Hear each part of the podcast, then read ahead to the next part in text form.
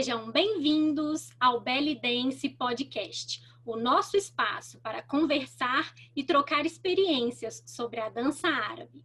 Eu sou Rafaela Alves, bailarina com 19 anos de experiência e professora há 15 anos, diretora artística do Estúdio de Danças Rafaela Alves, na cidade de Juiz de Fora, Minas Gerais.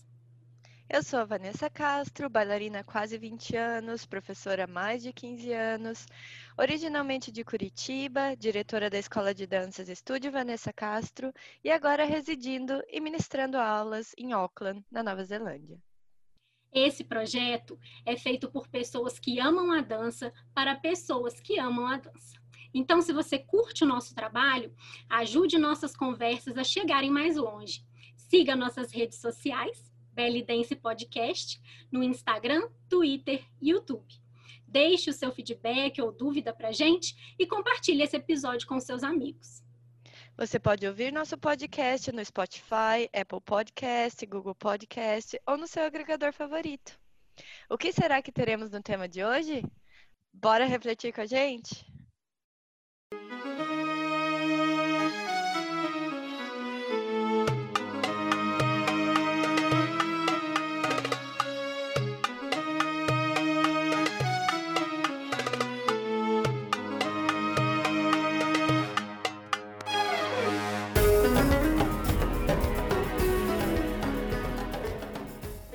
Evento que é o queridinho dos bailarinos e amantes das danças árabes há 26 anos, que nos proporciona momentos inesquecíveis, aprendizado, cultura, diversão, contato. Sim, nossa segunda temporada começa em grande estilo. Vamos falar sobre o mercado persa. E para isso recebemos a incrível Shalimar Matar. Salimar, seja muito bem-vinda. É uma alegria imensa receber você aqui com a gente. Oi, minhas queridas, é um prazer muito grande estar aqui com vocês. Parabéns pelo projeto, que coisa boa, né? É uma surpresa muito agradável, assim. Né? Eu nem sabia que eu ia encontrar, falar com a Van hoje. né? Tinha conversado com a Rafa e agora é porque são tantas pessoas, né, durante tanto tempo de dança, e muitas vezes a gente fica numa distância, assim, e, e, sem falar com as pessoas. É tão gostoso quando de repente a gente vê o rostinho, ouve a voz, como é bom, né? Esses encontros, né? Essas idas e vindas da nossa arte são maravilhosas, as surpresas. Muito feliz, viu, de estar aqui com vocês.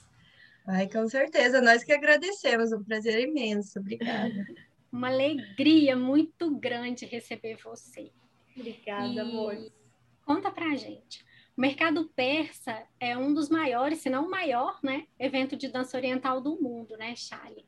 Quantas pessoas o evento atende hoje, né? E quantas pessoas estão envolvidas nessa organização? É, o evento, ele, desde que ele surgiu, ele sempre foi é, o maior festival de danças árabes do mundo. A cada ano ele sempre vai crescendo, vai se superando. E eu acredito que isso se deva ao fato de realizarmos um festival que tem características muito diferentes dos outros festivais no mundo. Muito embora vários festivais eles modelem o mercado persa, né? Porque a grande maioria surgiu pós mercado persa, são eventos que se inspiram nesse festival, mas existe uma cultura aqui no Brasil que é diferente da maioria dos outros países, que é essa união que nós que nós temos aqui no sentido de colocar todo mundo no palco, né? de todo mundo se juntar, todo mundo dançar uhum. junto.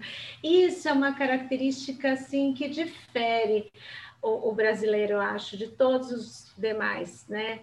É, todos os demais. Aí é verdade, esse, esse calor brasileiro é uma coisa assim muito única da gente, né? Não e é, é... é muito legal. E, e eu acho que eu, e isso, esse é o grande segredo do festival, porque assim, é, nós, é, todo o mundo todo realiza eventos hoje que tem competições, que tem as nossas competições do mercado, elas são, eu acho que anterior às nossas competições, eu só ouvi falar de competições nos Estados Unidos. Eu acho que antes do mercado só tinha realmente nos Estados Unidos. E então as competições do mercado, as, a forma que nós passamos a desenvolver, as categorias, tudo isso acabou realmente servindo como modelo para muitos países do Ocidente e do Oriente, né? Há alguns anos atrás, até para o Festival do Egito, eu mandei modelos de, de de avaliações que nós tínhamos aqui para o festival de lá. Então, isso é uma hum, coisa que nos. legal! É, isso é uma coisa que no, no, traz muita felicidade, você saber que inspira outros eventos. E, e, os eventos, então, tem as feiras, tem as competições, tem as, os workshops, as palestras, mas tem uma coisa que tem aqui que não tem em nenhum lugar, que são essas, essas mostras de dança é, onde é tudo junto e misturado, sabe? Que é, é, a grande alma do mercado persa. Então, é um festival que quando você entra, isso é uma coisa que eu não abro mão, é, você tem ali um grupo, de repente, de mulheres de, sei lá, de, de, diferentes idades, com experiência, assim, às vezes de seis meses de dança, e estão lá no palco com a professora dançando. Então, elas têm uma possibilidade de se apresentar num palco em que cinco minutos antes ou cinco minutos depois estarão a, a profissionais né, reconhecidos internacionalmente. Isso eu acho que é a grande liga do negócio, sabe?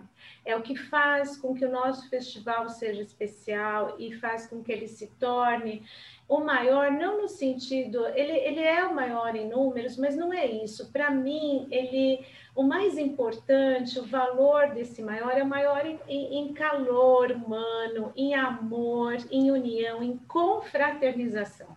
Eu acho que esse é o ponto central, sabe? É o que faz com que o festival seja realmente diferenciado. Eu já estive em muitos, muitos lugares no mundo, adoro é, conhecer e saber de outros eventos, festivais mas eu fico muito contente quando vem principalmente os estrangeiros para cá, eles falam, nossa, o seu festival ele tem uma coisa de especial, né? E, e não é porque eu falo, então, isso não acontece, não é só pela pessoa que está organizando, mas principalmente pelas pessoas que confiam nesse trabalho e estão lá, que são vocês. Né? Então, isso que torna o festival especial. Ah, no ano de 2019, é, que foi o ano passado nós não tivemos, né? Foi o primeiro ano em 25, em 25 anos, foi a primeira vez que o festival não aconteceu. E na, na edição de 2019 nós recebemos 8.500 pessoas em três dias, né? Os números do mercado eles são muito grandes mesmo, são números, é, a quantidade de apresentações, é, com aqueles palcos todos funcionando ao mesmo tempo, né? Muita loucura. É. E agora a gente falando nisso, né? É, é, é até soa como uma coisa tão estranha hoje em dia a gente falando em tantas pessoas juntas, né? Mas, enfim, esperamos que, que futuramente né, é, seja possível voltar a realizar um evento num formato como esse, que as pessoas amam tanto, né? Estar juntas. Nossa, gente, é. É um evento queridinho mesmo, como eu disse, né? Muito amado por nós, justamente porque a gente sabe que vai ver dança de qualidade, vai encontrar com as pessoas. Isso é muito gostoso, né? É, Charlie, e para te ajudar, como que é a sua equipe? Quantas pessoas estão juntas com você nessa organização que é tão importante, né? E que é realmente uma organização que a gente vê os horários sendo cumpridos, respeitados. Isso é muito importante para quem está participando, né? Então conta para a gente um pouquinho da sua equipe. É, eu sempre fui a favor de trabalhar, de, de, ter uma organização bem enxuta, né? Principalmente porque na nossa área, que é uma área artística, a gente não tem condição, né? Então, não, nós não temos condição, por exemplo, ah, eu resolvi fazer um evento, eu não tenho como contratar uma empresa de eventos para fazer isso, né? Nós que uhum. trabalhamos na área artística com com, a gente precisa é, fazer quase que o impossível, né? Então você vê um ele é realizado num lugar como o WTC, que é um lugar que recebe eventos de grandes corporações. Então, o ticket médio de qualquer evento lá dentro para uma pessoa que entra no evento lá é, é, a partir lá de mil reais. E o, e o Mercado Persa é um evento que a pessoa com 80 reais ela compra o seu ingresso e entra, né? uhum. né? Então, você tem que fazer uma mágica aí, uma ginástica, uma loucura, para você conseguir fazer essa conta fechar. E para essa conta fechar, porque à medida que o evento foi crescendo, eu fui fazendo questão de levar ele para um outro patamar, para que cada vez mais a nossa área seja respeitada e seja vista né, com, com, com, a, devida seriedade, né? Porque quando a gente realizava os eventos em pequenos clubes, espaços, sabe, parece que isso não dava muita credibilidade para o pessoal de fora da nossa área, né? Então, para uhum. tornar nossa área cada vez mais, é, é, colocar ela num nível, né, visto de fora, um nível profissional, a gente fez questão de sempre ir levando, então, levando o evento para lugares é, como agora o WTC, é, e buscando sempre investir na, na, cultura e tudo de melhor para as pessoas que estão lá dentro. Então, para fazer isso, eu não tenho como investir numa grande equipe durante o ano, porque a conta não fecha. Né? Uhum. Né? Então, a gente precisa de uma administração extremamente enxuta e, e, e aí é, é uma grande dificuldade, porque eu, por exemplo, como coordenadora e organizadora, eu não sou centralizadora. Eu sou uma pessoa que eu gosto muito que as coisas andem é, soltas, né? Porque a arte é isso, é o movimento, é você. Eu não gosto de, de, de sabe? Ficar ali em cima, que nem, né, chocando, que nem a galinha fica chocando os ovinhos ali. Uhum. tanto, né, é, e, tanto que por isso que o evento é tão grande, porque tudo acontece ao mesmo tempo, porque nada precisa de mim, assim, fisicamente ali, né? As coisas acontecem porque o, o evento tem que fluir sozinho.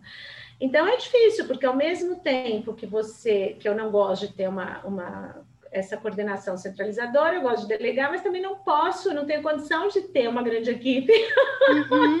e aí é difícil. Durante todo o ano, é, geralmente é uma pessoa que fica comigo. E quando aí estamos chegando perto do, do festival, né?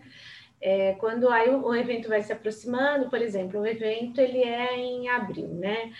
Quando chega assim em outubro, novembro, aí vem mais uma pessoa para atender o pessoal dos workshops. Depois, quando em janeiro vem uma pessoa para atender os fornecedores, e é isso, né? E quando no final de semana do mercado persa, aí sim a gente tem ali umas 100 pessoas, né, que são responsáveis por tudo ali, né, em todas as áreas para poder atender todo mundo. A gente tem umas 20 pessoas-chave, né, que são as pessoas realmente que, que, que lideram aí cada um a sua área, e depois tem outras pessoas também, porque a gente precisa ter ali um atendimento sempre muito, né, é, muito rápido, porque todo mundo que chega no evento, as pessoas chegam naquela euforia, aquela energia, todo mundo procurando tudo rápido. Então, a gente precisa dessa agilidade e também para manter, como disse a Rafa, que é uma coisa que eu que eu não abro mão, sabe? A gente manter assim o respeito com as pessoas no que diz respeito à pontualidade do evento. Eu acho que isso é fundamental. Então, por exemplo, se o show está marcado para começar às 20 horas, o mais tarde que ele pode começar é às 20 horas e 5 minutos. Não pode passar disso, sabe? Então, independente de ter 30 pessoas na plateia ou 300, o show começa no horário marcado. É, e, e, eu acho que esse tipo de respeito e atenção com as pessoas é que faz com que o mercado persa tenha aí um retorno né, de quem participa. Sim. Não, e, e, e, eu, eu me lembro, né, no, quando eu fui para o mercado persa a primeira vez, como eu fiquei impressionada com a infraestrutura, porque realmente é um evento gigante, né? E, e para a gente que está fora do centro de São Paulo, a gente não está acostumado com eventos tão grandiosos, né? Realmente é impressionante. A, a estrutura é muito bonita do lugar e, e, os palcos simultâneos e um monte de gente de, de estrutura ajudando, né? Orientando. Uhum. E, e, eu achei muito fácil conseguir todas as respostas da onde que eu tinha que ir, aonde que eu tinha que estar. Tá. Então isso foi muito muito bom para quem vem de fora, né? E, e, se encontra assim numa situação. E eu sei que o mercado persa recebe pessoas de todos os estados, né? E com certeza deve ser algo mágico para quem vem de alguma cidade menor, né? Se deparar com um evento desse, dessa grandiosidade. E Ai, todas bom. As. É, e todas as pessoas que estão na organização são da área de dança? Ou Não. você tem algumas pessoas... Tá. Não, porque o que acontece é, as pessoas da área da é assim é, é, você precisa de um outro equilíbrio aí também que é difícil de achar. Porque assim ao mesmo tempo que ele tem ele é um evento que ele precisa ser extremamente organizado e você precisa de pessoas com experiência na área de eventos né? Mas você também precisa que as pessoas que estejam atendendo, é diferente de outros eventos corporativos, a gente tem é, né, o evento artístico ele tem um amor, ele tem um carinho, ele tem uma, uma atenção com as pessoas que é diferente. Você não vai falar com o participante do mercado persa da mesma forma que ali tem um evento de, de médicos, na semana seguinte o organizador vai falar com o médico que veio dar uma palestra, né? Completamente diferente. Então, é uma, é uma linguagem diferente, é uma. Nossa, é outra é, é outra, outra esfera ali, né? Então você precisa ter o carinho e a atenção que as pessoas da nossa área têm umas com as outras, em pessoas que não são da área, porque o grande problema de você ter pessoas da área em alguns departamentos do evento é que as pessoas se distraem, porque quem ama dança encontra os amigos, abraça. Quando vê, quem tá assistindo a apresentação que tá é, não, não dá certo, gente. a pessoa se distrai. Você imagina, a pessoa, até para quem não é, né? Os primeiros anos, quando chega uma pessoa nova na equipe, nossa, a pessoa fica tão enlouquecida ali nas primeiras horas do evento que é difícil fazer ela se situar, porque aquele brilho, aquelas cores, aquela alegria, aquela magia, né? Então, é uma é dança que conquista, né? É. é uma dança que te prende, você quer ver. Mas... É, exatamente, as pessoas andando pelo corredor, aquelas cores, né, o colorido, a, a, aquela, os perfumes, né, então você tem ali, é uma questão de, de todos os seus sentidos, né, ficam muito despertos, porque é o olfato, o tato, a visão, a audição, é tudo. é a intuição, Verdade. então você sai de lá, as pessoas ficam com, com a emoção, a, muita, muito a flor da pele por tudo isso, porque quando você trabalha muito seus sentidos, né, e você deixa tudo ali de forma muito é, aberta, as pessoas, quando elas estão lá dentro, elas relaxam, elas se soltam, então tudo flui, e aí fica aquela energia de emoção, né?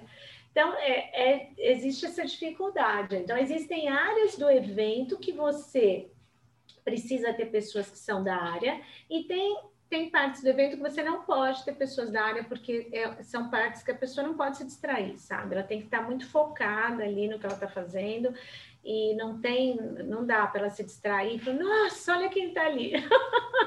e a pessoa, hum. né, não dá, não dá. Ela tem que estar, tipo, não pode conhecer ninguém, não, entendeu? Não, não, não, não pode se encantar. Não, faz todo sentido, é verdade.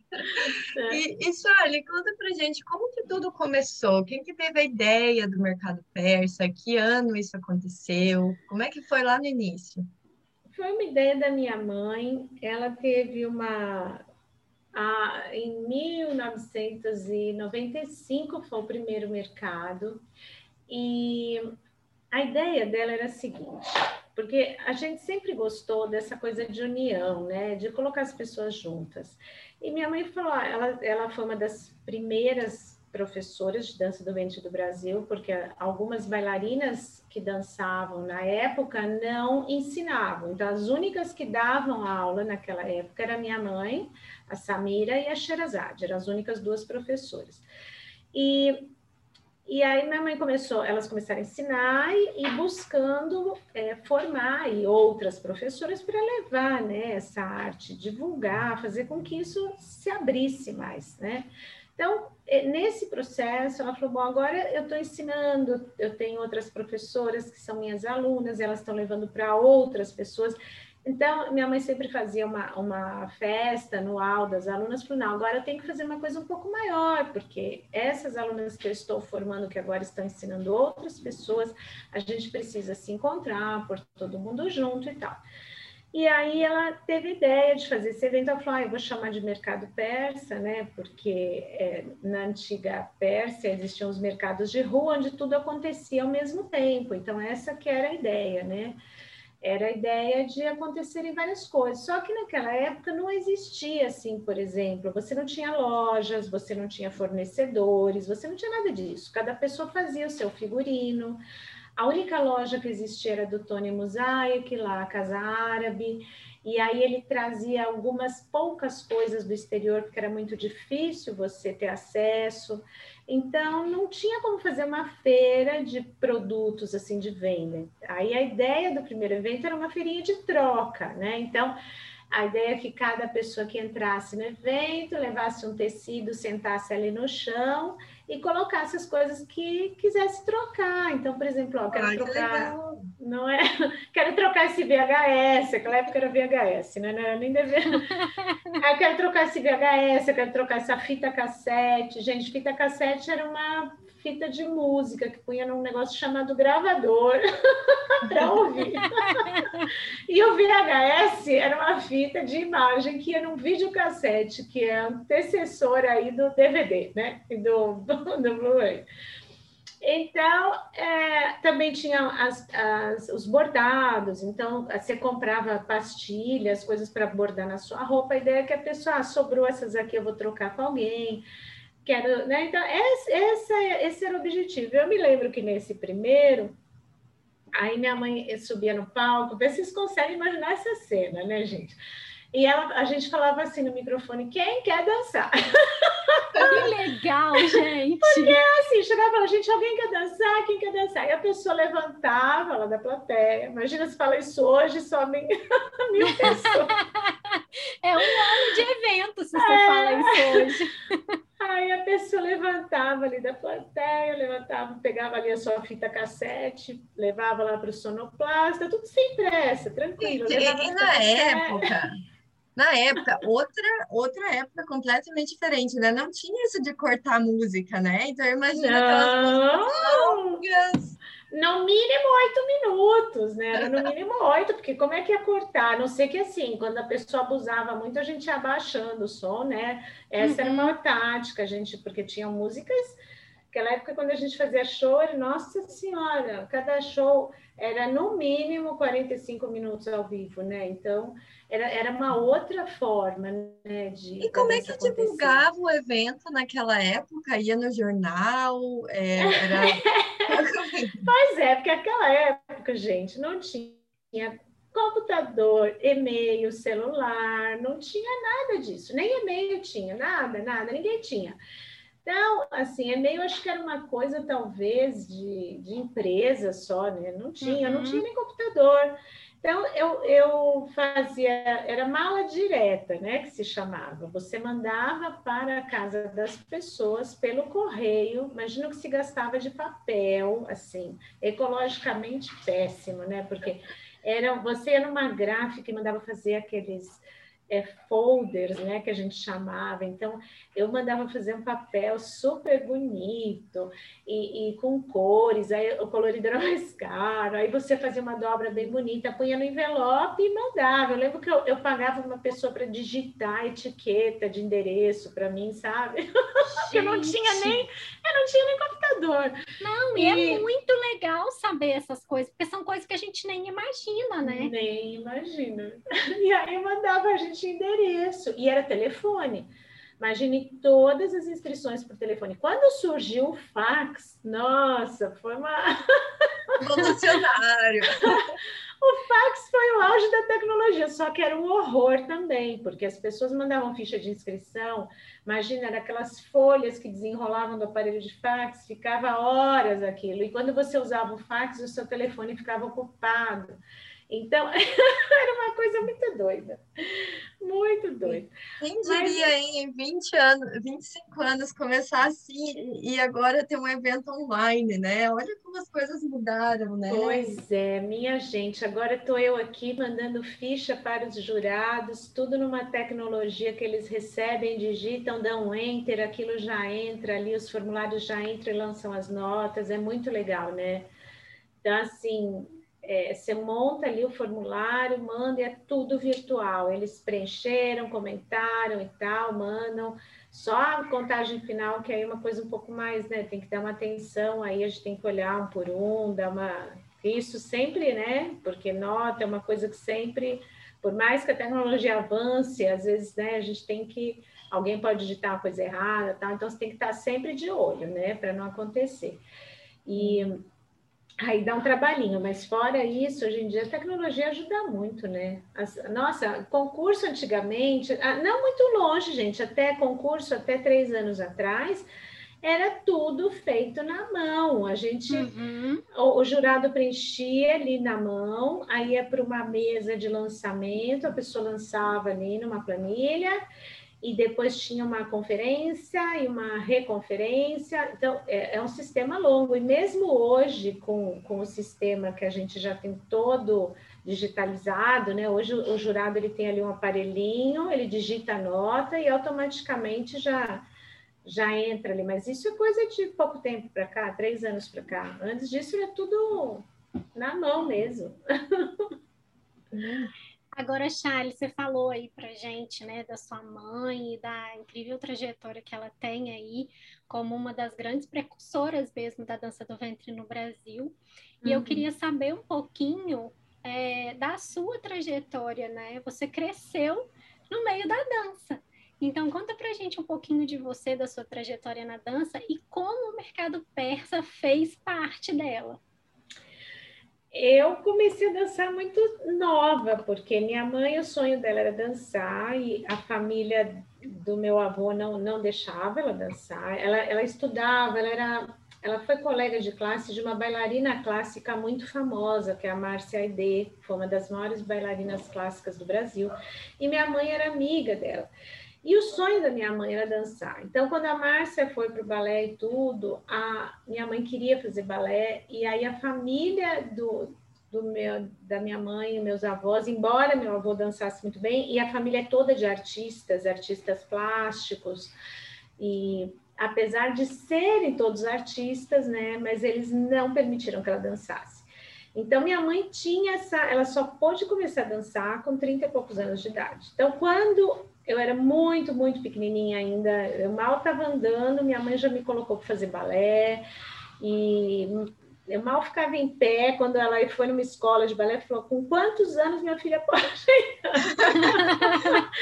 Ah, três anos e pouco, aí já me colocaram, quatro anos tinha aquele, né, era o baby class, comecei a fazer balé muito nova e eu, e eu me apaixonei pela dança desde cedo também, a família do meu pai de árabes, então sempre tinham festas, eventos, me colocavam para dançar, mas como aquela coisa bem familiar, porque eu via a dança oriental no ambiente familiar, então algo que vinha, algo cultural, né? Mas é, eu não gostava da dança do ventre, exatamente. Eu gostava do balé, eu fiz jazz, fiz sapateado americano, estudei uns 10 tipos de dança, fiz vários cursos, eu dava aula de dança, de balé e tudo. E, mas a dança do ventre eu via somente como algo, sabe, como uma raiz mesmo, algo que tem a ver com a família. Eu não conseguia enxergar como uma prática assim profissional, enfim, não, não via isso na minha vida, né? E eu só fui me apaixonar pela dança do ventre muito depois, assim. Então eu dançava por um costume, né, da família. E aí eu trabalhei com meus primeiros trabalhos muito novinha, já há 15 anos eu era professora de dança já, comecei a dar aula muito cedo, e depois de alguns anos eu falei, ah, tô cansada, a dança não é reconhecida, eu vou fazer outra coisa. Aí eu fui dançar, eu fui trabalhar no ambiente corporativo e acabei fazendo, desenvolvendo uma carreira e bem foi muito legal que me trouxe aí uma experiência muito grande, graças a isso é que que eu acabei me preparando muito bem para realizar eventos e tudo mais, né? E, uhum. e, fiquei um tempinho afastada da dança, depois eu fui associando a dança com essa minha carreira, aí dançava mais por hobby, e aí chegou um momento que eu não, não sei bem como, gente, eu acabei caindo de novo dentro da dança, e quando eu vi minha mãe fazendo assim, que ela teve a ideia de fazer o primeiro evento, eu falei assim, nossa, minha mãe é tão criativa e tudo, eu falei, mas ela vai precisar, né, de, de ajuda para organizar tudo isso. Aí, no no, no primeiro evento eu já peguei tudo já e saí de lá já organizando e criando, né, e projetando. Falei, não, agora eu vou ajudar minha mãe e vou, vou seguir aí nisso, né? E aí peguei o mercado e fui, né? fui. Eu acho que é, é, não é uma tarefa simples, porque assim, é, a, você, o bailarino, coreógrafo, enfim, ele tem uma mentalidade que entra em atrito direto com o organizador de um evento. Tudo que é bom para um é ruim para outro, pode ver. Então, tudo que é legal para o bailarino, né? Então, que é você usar o tempo, você tá no palco, você tá no jogo, é ruim para o organizador, que tem o horário, que tem. Então, é. são duas mentes muito diferentes.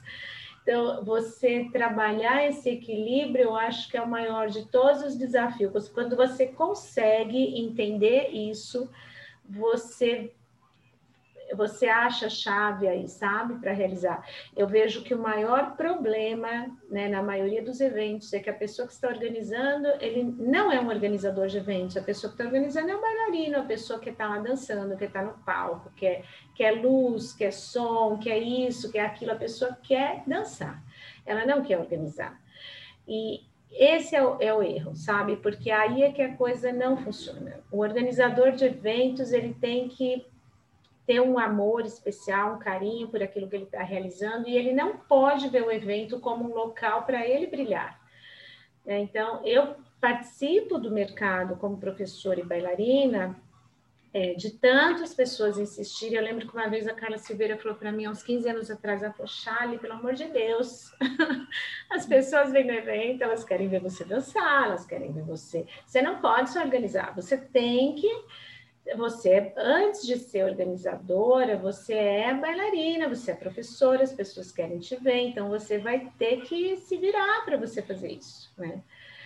E aí eu, eu falei, não, ela tem razão, e, e comecei, mas assim, eu, eu participo, mas eu não faço o evento girar em torno de mim, entende? Uhum. Como bailarina, como profissional, porque eu acho que aí é um grande segredo, é você estar ali. O mercado persa ele é um evento de sucesso porque ele não é um evento para uma pessoa, de uma pessoa.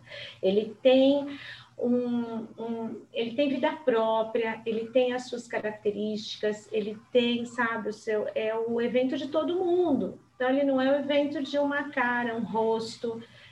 E, e isso é que faz com que a coisa flua, né? E é, é super verdade, e até é, a gente, quando organiza eventos pequenos, ou até festa da escola, que você organiza todas as alunas, é, é muito difícil você sair de, de uma posição para outra, né? Nossa, da posição de organizador para bailarino, porque a tua mente, né? É verdade.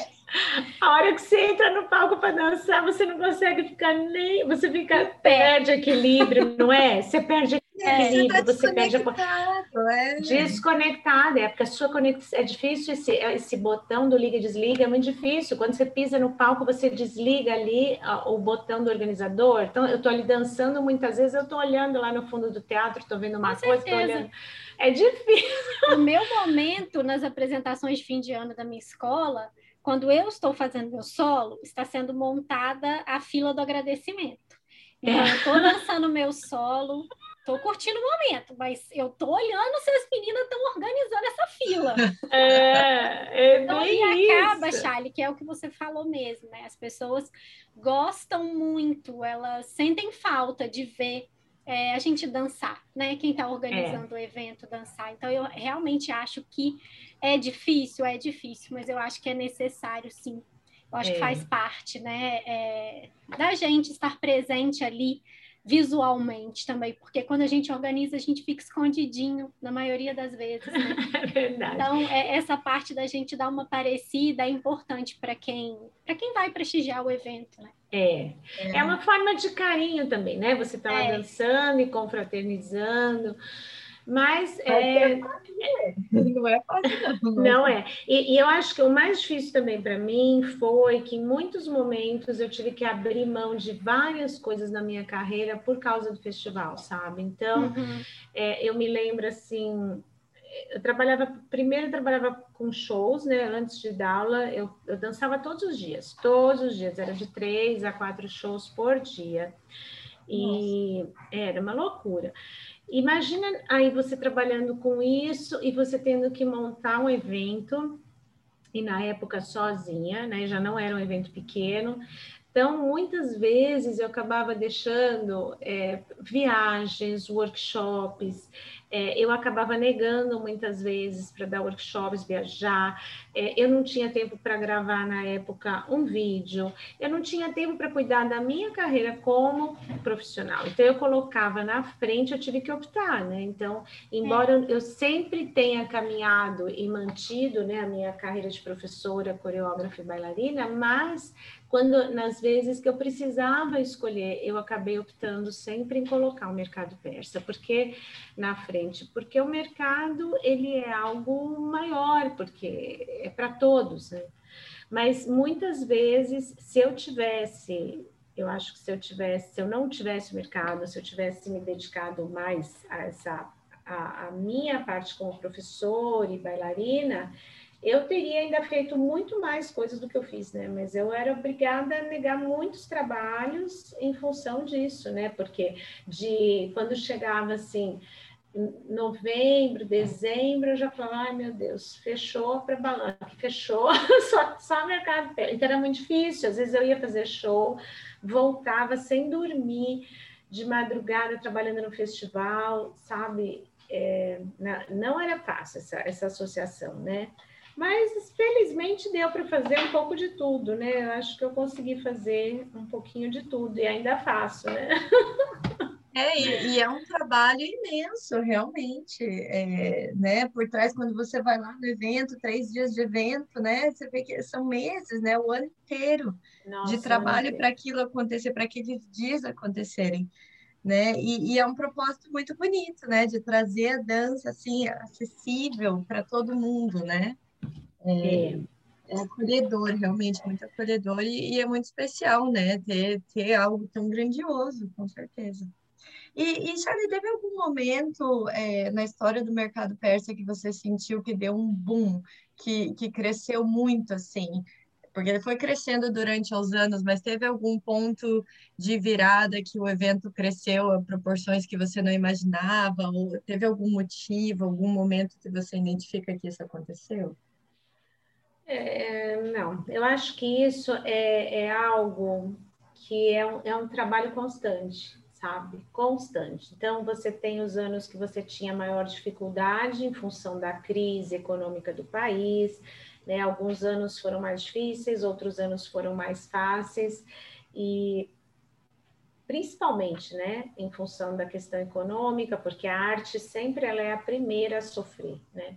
É lógico que em alguns momentos, como por exemplo na época da novela O Clone, você tem ali um aumento né, de, de escolas, acaba tendo uma consequência no evento, porque aumentam os alunos, aumentam as escolas, aumentam os professores, logicamente o evento vai ter ali muito mais gente mas é, é sempre é, um trabalho constante mesmo, né? De você a cada ano, eu, eu, percebo que eu tenho uma responsabilidade que porque o evento ele é, ele inspira todos os outros, né? Então, se você for observar, todos os eventos que existem hoje no Brasil, eles seguem o modelo do mercado persa, né? Então, essa estrutura que eu criei de feira, congresso, palestra, workshop, concurso, mostra, tudo isso que eu criei é utilizado nos outros eventos. Então, você inspira realmente e é uma responsabilidade, porque todo ano as pessoas esperam que eu traga algo diferente. Sim. Então, o que, que ela vai. E o que a gente. E assim, tem coisas que são muito legais, até nome de categoria, sabe? A, a forma de, de julgar a, os quesitos, os padrões, as notas. Então, é, isso é uma responsabilidade, né? Porque e dá uma satisfação muito grande, porque dá uma felicidade muito grande, que você sabe que aí você está indo no caminho certo, quando as pessoas né, se inspiram no que você fez para realizarem igual.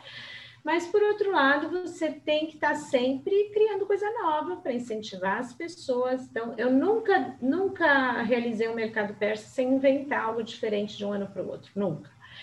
Todos os anos eu, eu nunca me acomodei, né? Eu acho que a dança ela é movimento. Quem trabalha com a dança, você tem que estar pronto para se movimentar o tempo inteiro. Então, não dá para você parar e falar, não, vamos ficar estagnado. Não, o evento tem que se movimentar, tem que crescer, tem que mudar, tem que. Sabe, eu nunca tive medo de, de mudança. Eu acho que mudança para quem dança, né? Mudança. para quem dança, o movimento é tudo, é a nossa é. vida, é a nossa essência. É verdade, muito bacana é. isso. E, e, realmente, se você fica lá dois anos sem. Porque agora eu tô morando fora, né? Então eu fiquei uns anos afastada. Quando eu entro no site, eu já vejo um monte de novidades, muitas coisas novas. Então, realmente, para ver a evolução, a mudança, e, e, são movimentos bons, né? Porque a gente vê o que é bom, repete, Sim. testa outras coisas e vai adaptando. Sim, o que também... não funcionar, você também não pode ter receio de tirar. Você faz uma coisa, não foi legal, troca, porque tem coisas também que elas são pontuais, né? Então, vou dar um exemplo. É, é, a dança do ventre dos meninos, por exemplo. Uhum. Tem ano que você tem vários meninos dançando, tem ano que você não tem meninos dançando. Então, tem hora que você põe a categoria, tem hora que você tira a categoria, e assim vai, sabe? Uhum. você, você vai adaptando tem... ao momento, né? Como você é... falou, o momento econômico, o momento de, é, né, da, das danças que estão é, às vezes você, adiciona o tribal, às vezes, né? Dança cigana, vai vendo o que está acontecendo na, Exato, teve ano que eu tirei o tribal, que o tribal não estava tendo, né? Então a gente tem que ter esse feeling de perceber, né, o movimento. Então você tem que estar tá antenado o tempo inteiro com tudo que está acontecendo, com todo o movimento do segmento, para porque o evento ele é isso, ele reflete, né? Ao mesmo tempo que ele incentiva, porque as pessoas quando elas a, existência do evento faz com que o nosso meio se movimente, né? Então, por é exemplo, é não é? A professora vai dar, uma, as alunas não vão faltar tanto, as alunas vão ficar mais motivadas para fazer aula porque elas sabem que vai ter ensaio, porque elas vão para o evento. Aí alguém que trabalha com figurino vai fazer mais figurino. E, então, uma coisa vai movimentando a outra até chegar lá. E, e, e, nós, por outro lado, então é, é uma mão dupla, né? E por outro lado, o evento tem que estar ligado também com tudo que está acontecendo dentro das escolas, tal, para a gente falar a mesma língua, né? E, e, entregar para os participantes aquilo que eles estão querendo, aquilo que eles estão buscando. E às vezes eles não têm nem consciência, né? É algo ainda que, que inconsciente, mas a gente já tem que ter essa sacada e colocar ali, oferecer. Né? E, Com certeza. E, e, criar, né? Imagina, quando eu criei o concurso, não, gente, não tinha de onde tirar a ideia. Imagina, não existia, não tinha.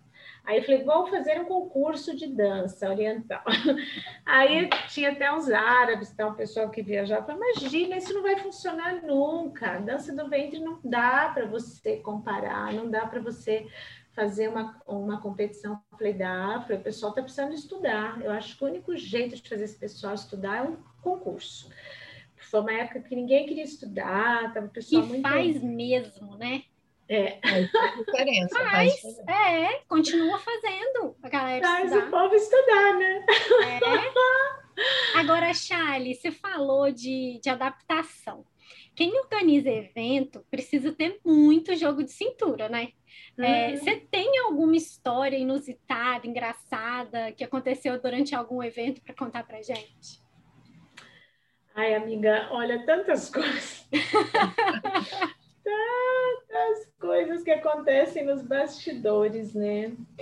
É, porque ah, você sempre acha, o evento, você acha que tudo né, que você está coberto em tudo, mas nunca você está, né? O ao vivo ele sempre, ele sempre você vai estar sujeito ali a, a qualquer situação, né? Eu me lembro há três anos atrás, lá no WTC, já no teatro, a hora que a gente foi começar um show, acabou a luz. Nossa. E, nossa, ali você envelhece 10 anos. e, lo, né, logicamente, logicamente, eu tinha, como sempre, né, é, pago, contratado gerador, né, que é um gerador eu tava lá. Ai, você tava, amor? Tava. Pois é. Aí, aí Bom, acabou a luz, falei, bom, tudo bem, fui lá no e o teatro lotado, né? Mas olha como são as coisas, às vezes os momentos mais difíceis trazem as lembranças mais incríveis. Eu fui no palco, falei, gente, é o seguinte, ninguém ficou assim, sabe? Ninguém ficou, ai, nada disso. Eu fui no palco, falei, olha, gente, é seguinte, a luz acabou, mas fiquem tranquilos, porque tem gerador, mas ele leva um tempo para entrar, já já o gerador entra. E Nesse momento, estava no palco a banda do Tony e o Mário Kirles estava no palco com o seu alaúde. E o Maurício Musaek, ele, a hora que eu saí do palco, essa época ainda podia usar fumaça, então eles tinham inclusive colocado a máquina de fumaça, e ainda a fumaça ainda estava pelo palco, né? Porque o show estava começando, era a primeira música. E o Maurício Musaek teve a presença de espírito, ele acendeu o celular dele, aí tudo, outros músicos acenderam, apontaram para o Mário Kirles e ele começou a fazer um solo de alaúde. E aí aquela fumaça naquela luz e aquela música maravilhosa, ele inspiradíssimo. E no teatro você não ouvia um fio, sabe? Foram assim minutos, momentos mágicos que as pessoas ficaram. Ai, e a gente olhava para o lado e estava todo mundo chorando. Foi. E eu também. Foi emocionante demais. Eu chorando de agonia. Enquanto estava todo mundo ali, Aí, porque o que aconteceu? O rapaz do gerador, naquele momento incrível, o, o, rapaz que era que trabalhava no gerador do WTC, ele naquele dia ele passou mal e mandou um substituto. E o substituto não sabia onde ligava o bendito do negócio. Qual é a sua função? Ligar o gerador. Você é. sabe ligar o gerador? Não. Gente do céu, olha, vou falar, foram foi assim, acho que tudo acabou levando uns 20 minutos, né? E até, primeiro que o rapaz estava comendo um sanduíche não sei onde e não atendia o interfone. E assim, são minutos, às vezes, que parecem horas, né? Porque é uma responsabilidade muito grande. Você ali com 550 pessoas sentadas, né? E você esperando uma coisa acontecer. E aí mas as pessoas foram tão. Estava todo mundo tão tranquilo, ninguém estava assim. Ah. E na hora que a luz voltou, dali a pouco voltou, eles ainda estavam tocando, e aí a luz voltou e o show começou, graças a Deus, foi maravilhoso. E até hoje eu ouço as pessoas falando daquele momento mágico, né, do Mário Cristo, porque tinha que ser, não tinha, não tinha instrumento eletrônico, estava ser tudo ali no, no no orgânico mesmo, né? Aquela coisa antiga, instrumentos, né? Que as pessoas tinham que fazer silêncio para ouvir no teatro. Então isso foi incrível, né? Foi maravilhoso. Sim, incrível. E, e Charlie, como que é para você essa sensação de saber que teve tantos artistas que tiveram oportunidade de mostrar o trabalho e crescer no mercado persa, né? Porque é uma vitrine também é, dentro do, do nosso país e do mundo né? Então, co como que é isso para você? É, eu fico, nossa, isso é uma das coisas que mais me traz felicidade, sabe? E existem pessoas que é, tudo, tudo nessa vida, né, é uma é, é uma troca energética. Isso é tão incrível, tão fantástico. Então, o evento ele abraça a pessoa e a pessoa abraça o evento e aí naquela troca tudo acontece. Então, porque assim o evento ele faz o quê? Ele vai te dar uma visibilidade que pode encurtar cinco anos da sua vida ali, né, profissional. Você vai uhum. cinco anos que você ia levar para galgar e, e, chegar ali, de repente, quando você chega no evento e você ganha uma categoria ali, você economizou anos, né? Até porque aquele momento ali você realmente tem a visibilidade. Então, o evento ele te dá isso, lógico, para quem merece, né? Quem conseguiu chegar ali, quem se dedicou. E a partir daí é com a pessoa, né? Então, é a pessoa saber aproveitar aquela oportunidade. E muitos profissionais é, cresceram dentro do mercado e eles falam isso, né? Eles falam do mercado e eles têm essa, esse carinho com o evento e essa troca até hoje. Então, eu, eu vejo, por exemplo, a Mahaila, ela fala, Charlie, você me passa, eu sempre passei para ela as datas do mercado persa com três anos de antecedência, porque ela fala, eu não vou fechar nada. Quando é data de uhum. mercado persa, eu não fecho nenhum contrato internacional, porque eu quero estar com vocês. É, esse carinho que ela tem com o evento, que foi onde ela cresceu, né, e, e, passou todos esses anos da vida dela profissional, primeiro como aluna e como professora, como bailarina, coreógrafa e tal, mestra. Então, é, essa ligação, né, se torna algo tão maravilhoso, né? E assim como ela, muitos outros profissionais que, nossa, eu tenho, se eu, gente, falar de todos eles aqui, eu tenho até medo de esquecer. Tem pessoas assim, sabe? Carla Silveira, o Tarek, a Ju Marconato, a uhum. Carrina, são pessoas que têm um, uma relação com o evento que se tornou algo muito, muito forte, né? E a gente fica feliz porque a gente sabe quando tem mercado persa, de uns anos para cá, com, com Instagram, com, com Facebook, com tudo, pessoas de outros países ficam esperando para assistir nosso show. Então, isso é incrível, né? Tem gente que fala, pô, tô aqui, pessoal aqui em Portugal fica esperando para chegar ao mercado e todo mundo assiste. Então, é uma possibilidade do profissional aparecer realmente ali, né? Então, se a pessoa se prepara e ela entende que o evento é realmente essa, essa vitrine, ele tem várias. O evento tem tem ali, ele é para confraternizar, ele é para divulgar o seu trabalho, ele é para trocar, ele é para ensinar, para aprender, ele é para tudo. Se você se preparar se você for com essa consciência profissional, que ele pode te auxiliar ali a você divulgar o seu trabalho, se divulgar, né? Você se dedicar a isso e ter respeito também por, por aquele palco, né? Por tudo que ele traz. Nossa, é aí a magia acontece, né? Por isso que aí a pessoa vum. E o evento dá de volta também, né? Quando a pessoa vem, aí as pessoas, você vê a Carla Silveira, eu lembro, ela vinha anos atrás, ela vinha com trazia todo ano divulgava o evento, fazia propaganda, trazia as caravanas, trazia as pessoas, falava do evento com outras pessoas. Então, ela é, esse carinho, então o evento também, o evento dava e ela dava para o evento, sabe? Você vai uhum. formando aí essa troca maravilhosa, né? Diferente de repente uma pessoa que não tem nenhuma relação com o evento, quer chegar lá, né? E a pessoa entra em contato com você é, 15 dias antes falou, olha, eu quero subir lá e fazer, não sei nem, né? A pessoa nunca veio prestigiar o evento e a pessoa quer chegar lá e ah, eu quero participar do, do show Oasis fazendo um solo semana que vem. Não é assim, Sim. porque as, né, as pessoas que estão ali sentadas, elas querem ver é, profissionais e bailarinos que fazem parte da história do mercado, que tem a ver com o mercado, né? que tem aquela energia de troca, de amor do festival. Né? Então, isso é importante. Sim, com certeza. com certeza. Agora, Charlie, como que foi para você ter que fazer essa adequação ao online? Nossa, amiga do céu!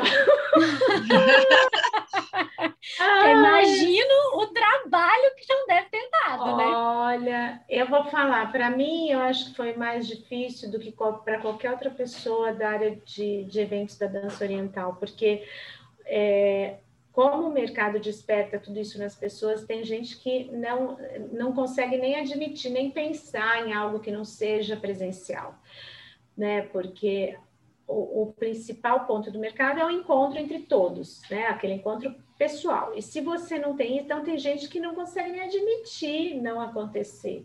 E algumas pessoas, não, não quero nem ouvir falar virtual, não quero saber, não quero, não vou. E aí o que? Tem muita gente que entra nessa negação, né? E algumas pessoas que eu falo, gente, você passou aí, já foi um ano. Né? Um ano que você está aí, que você poderia estar tá ensaiando, estudando, montando uma coreografia, participando da competição virtual, né? animando ali as suas alunas para treinarem à distância.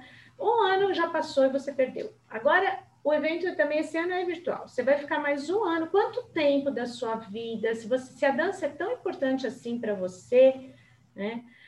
É, como é que você vai fazer? Porque são dois anos que não existe o mundo presencial da arte. Então, se você é, não aceitar, se você ficar negando essa opção do virtual, são é, é você quem está perdendo, porque é você que está deixando de dançar, é você que está deixando de evoluir, é você que está deixando de participar do que acontece, né? E Tem muito é uma... daquilo que você falou, né, Charlie, da adaptação, né? Adaptação ao que está acontecendo à nossa volta. Uhum.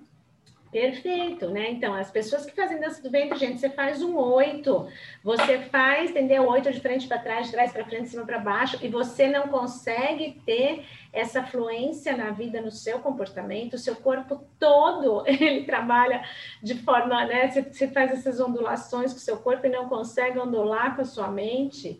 Então, não pode, né? é, vai contra. Né? A nossa arte é uma arte que nos ensina. Esse é o maior aprendizado da dança do ventre. Você aprende a fluir, né? Você aprende a ter amorosidade, você aprende a ter autoconhecimento, você aprende a se conectar com a sua essência, a respeitar as outras pessoas e fluir pelas situações. Se a, se a pessoa chega num, num primeiro obstáculo, né? Claro, são momentos terríveis que todos nós estamos passando, mas se a gente não tiver, por exemplo, a arte é uma das formas de nos manter sãos, né, emocionalmente. Então, se você não se apegar à arte, você vai se apegar a quê nesse momento? Então, existe o que? A religiosidade, a espiritualidade, a arte, né? São, são coisas que nos ajudam a nos mantermos ali firmes, fortes no nosso propósito. Mas se as pessoas não têm essa maleabilidade, se elas são rígidas, né? Nesse sentido, é difícil. E assim, para mim está sendo um, um, grande aprendizado, né? Todos os dias a gente aprende, né? E o, o mais difícil para mim, na verdade, foi que você não é, essa incerteza, né? Você marca uma coisa, muda, marca, muda, marca, muda, e aí você vai indo, você até acostuma, né? Quando eu falo alguma coisa, eu falo, bom, eu acho que vai ser assim. Né, o evento da semana que vem, por exemplo, ele estava num formato. E aí, ontem eu já mudei totalmente o formato, né? Porque São Paulo agora entrou na fase roxa, né? Uhum. E isso fez com que a gente tivesse, então, há uma semana do evento, a gente, eu mudei toda a estrutura de como ele aconteceria, como a forma como vão ser as, a, os resultados das competições, a forma como vão acontecer essa, essas questões, eu já mudei.